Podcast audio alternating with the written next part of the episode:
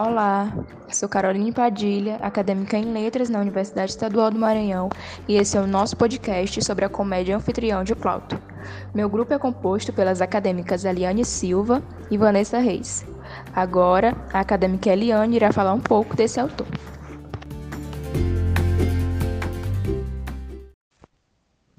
Olá, agora irei falar um pouco sobre o autor. Tito Márcio Plauto, ele foi dramaturgo romano que viveu durante o período publicano. Suas comédias estão entre as obras em latim mais antiga, preservada até os dias de hoje.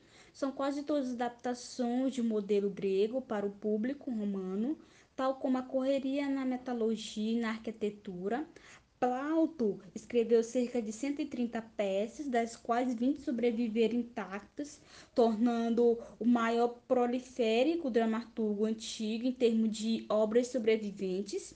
Pouco se sabe da juventude de Plauto. Acredita-se que nasceu em Sassina, cidade localizada na Umbria, região central da Península Itálica, por volta de 254 a.C. Teria trabalhado como cenógrafo carpinteiro para o teatro. Deste trabalho, provavelmente teria se originado sua paixão pela arte. A tradição diz que teria juntado dinheiro suficiente para entrar na indústria náutica, porém sua preitada teria sido mal sucedida. Foi obrigado a realizar trabalhos braçais, estudando dramatologia grega em suas horas livres, especialmente a comédia nova de Menandro. Seus estudos lhe permitiram produzir suas próprias peças, que acabaram sendo publicadas entre 205 e 184 a.C. Plauto conseguiu tamanha popularidade que seu nome chegou a representar um sinônimo de eixo teatral. Na Grécia Antiga, na época da Comédia Nova, do qual Plauto se inspirou tanto, havia teatros permanentes que atendia tanto ao público quanto ao autor. Os maiores dramaturgos da época contavam com instalações de qualidade para apresentar seus trabalhos. De modo geral, sempre havia apoio ao público suficiente para manter o teatro funcionando com sucesso. No entanto, esse não era o caso em Roma durante o tempo do republicano grande. Plauto escreveu suas peças, embora houvesse apoio ao público, ao teatro e as pessoas passassem a gostar da tragédia, da comédia. Nenhum teatro permanente existia em Roma até que Pompeu dedicasse em 55 a.C. no campo de Marte. Os dramaturgos ao longo da história recorreram Plauto em busca de personagem, enredo, humor, outros elementos da comédia aparente familiaridade da dramatologia com o absurdo da humanidade, tanto a comédia quanto a tragédia, que se originaram desses absurdos, inspiraram sucesso dramaturgo do século após a sua morte.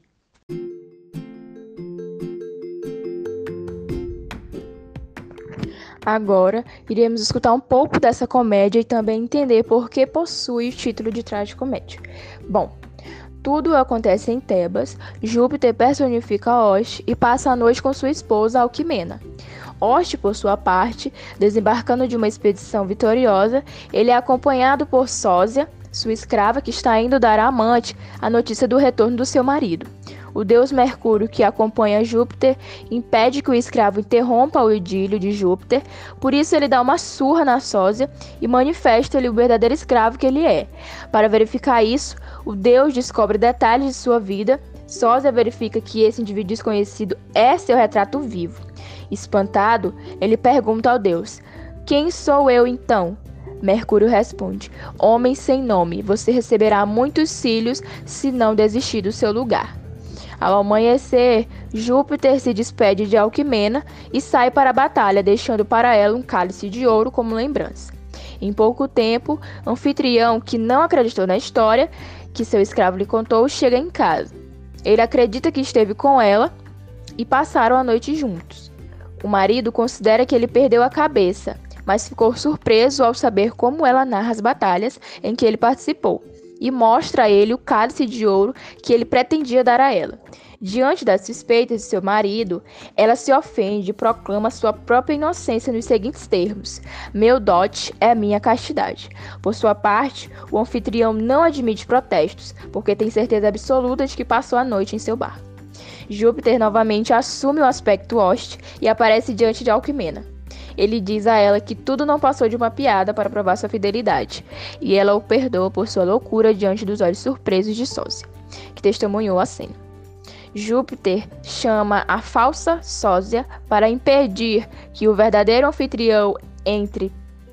No entanto, os dois anfitriões, anfitriões estão frente a frente. É, são que nenhum dos companheiros de guerra seja capaz de determinar qual deles é o real. Alquimena sente as primeiras dores do parto e Júpiter ajuda, enquanto isso o verdadeiro Osh cai desmaiado.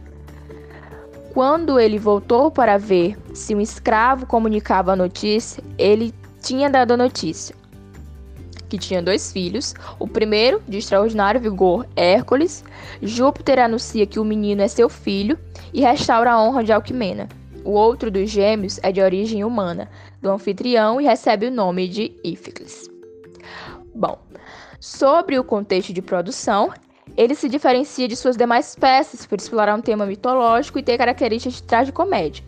O fato de alguns deuses aparecerem entre esses personagens justifica o título de tragicomédia, que o próprio autor atribui a ele em seu próprio prólogo.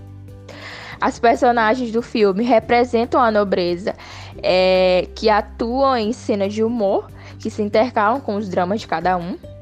Os estudos clássicos estabelecem comparações entre as obras da comédia nova. Temos também a aparição das divindades, que é um recurso alegado pelo personagem Mercúrio, como mais propriamente tragédia, que apresenta uma linguagem moderna de fácil compreensão.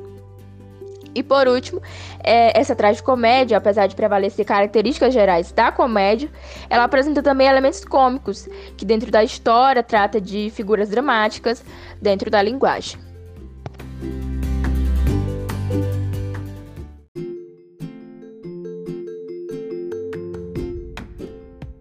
Agora iremos escutar um pouco dessa influência recebida da cultura grega.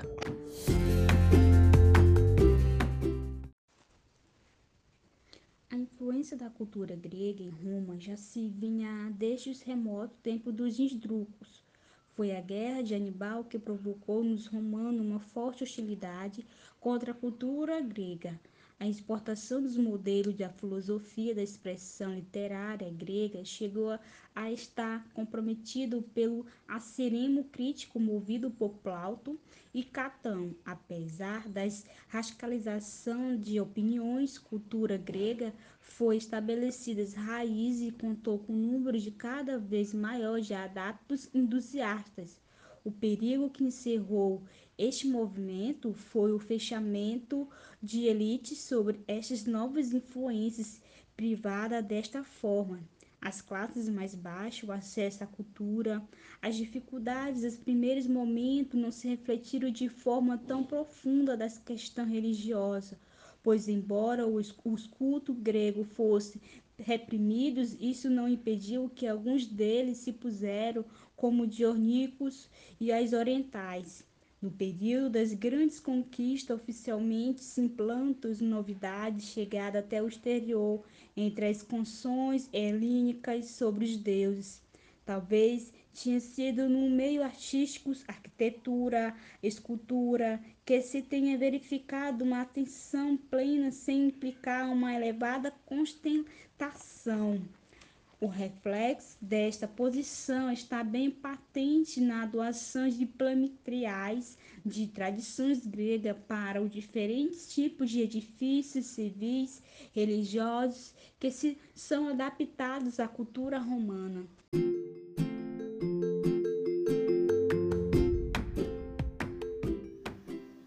Olá pessoal, eu sou a Vanessa Reis e irei falar sobre a relação da obra com o contexto atual e sobre a crítica a respeito da obra. Bem, lembrando que o teatro romano era exibido por ocasião dos jogos e esses jogos não eram diários. Contudo, a veiculação de informações à época não acontecia como hoje. Isso é, não se tinha esse turbilhão de mensagens que vemos hoje na TV. Isto nos leva a pensar que as informações trazidas pelas peças eram mais demoradas e mostrava como a mídia funcionava com outro ritmo naqueles tempos. A comédia latina de Plauto e Terêncio, como uma espécie de mídia antiga, com valores repetidos no correr de longos trechos e em todas as peças, assim fica claro que a história não elimina os erros do passado. As pessoas que hoje vão ao teatro não se perguntam como surgiu essa atividade que tem objetivos distintos, mas que principalmente mostra o cotidiano, alertando sobre questões de convivência, entre elas a tragédia e a comédia.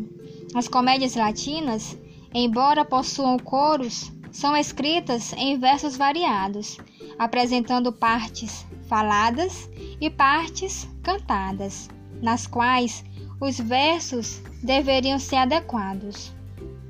Plauto fazia rir desde o nome dos personagens até os gestos feitos durante uma perseguição. Foi um dramaturgo popular numa época em que o teatro romano ainda estava em sua infância e era muito pouco desenvolvido. Quanto a Terêncio, seus planos e personagens são simples e convencionais. Então-se, a comédia latina mostra como era passado aos espectadores através de personagens reconhecidos e vivenciados pelas pessoas da época. A comédia latina vem sendo estudada como originária da comédia grega. Assim como hoje, em seu surgimento, ninguém estava salvo de ser alvo das críticas da comédia. Não há grande distinção entre a importância artística da tragédia ou da comédia. De fato, entre os artistas, reconhece que para fazer rir é necessário um ritmo especial que não é denominado por todos. Sobre a crítica em relação à obra, percebe-se que em todos os tempos o teatro foi um meio poderoso de ação. Serviu de veículo para ideias e mentalidades que o palco propaga, difunde e impõe como uma eficácia e um alcance maiores. A crítica sobre a comédia latina se dá através de um apelo às mudanças de costume, em que todas essas figuras sociais analisadas poderiam ser estudadas de maneira sistemática através das peças. Mas a moral é o que dá lógica ao seu aparecimento nos espetáculos e ao papel que desempenham. Observa-se que os governantes não são mais colocados nas peças como de costume. A política e a economia não são mais retratados.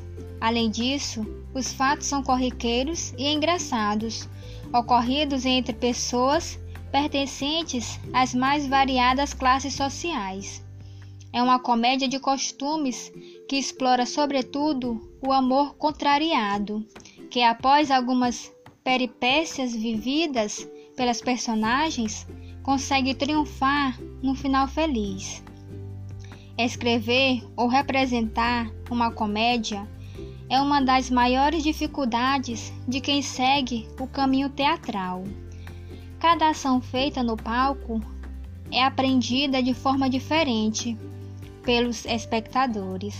Os romanos pobres riam do grotesco e vulgar. Os aristocratas não. Nesse aspecto, Plauto e Terêncio apresentam suas maiores diferenças.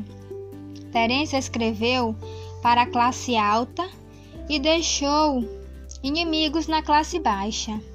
Plauto apresentou um modo muito popular para suas comédias e esperou que o posterior fizesse o mesmo. Essa diferença de escrita proporcionou e ainda proporciona esclarecimentos de como o teatro é internalizado. pelas pessoas de acordo com seus diferentes assuntos e suas diferentes retratações. Hoje, a comédia encontra grande espaço e importância enquanto forma de manifestação crítica em qualquer esfera. Encontra forte apoio no consumo de massa e é extremamente apreciada por grande parte do público consumidor. Bem, pessoal, esse foi o nosso podcast sobre a comédia latina de Plauto e Terêncio. Obrigada!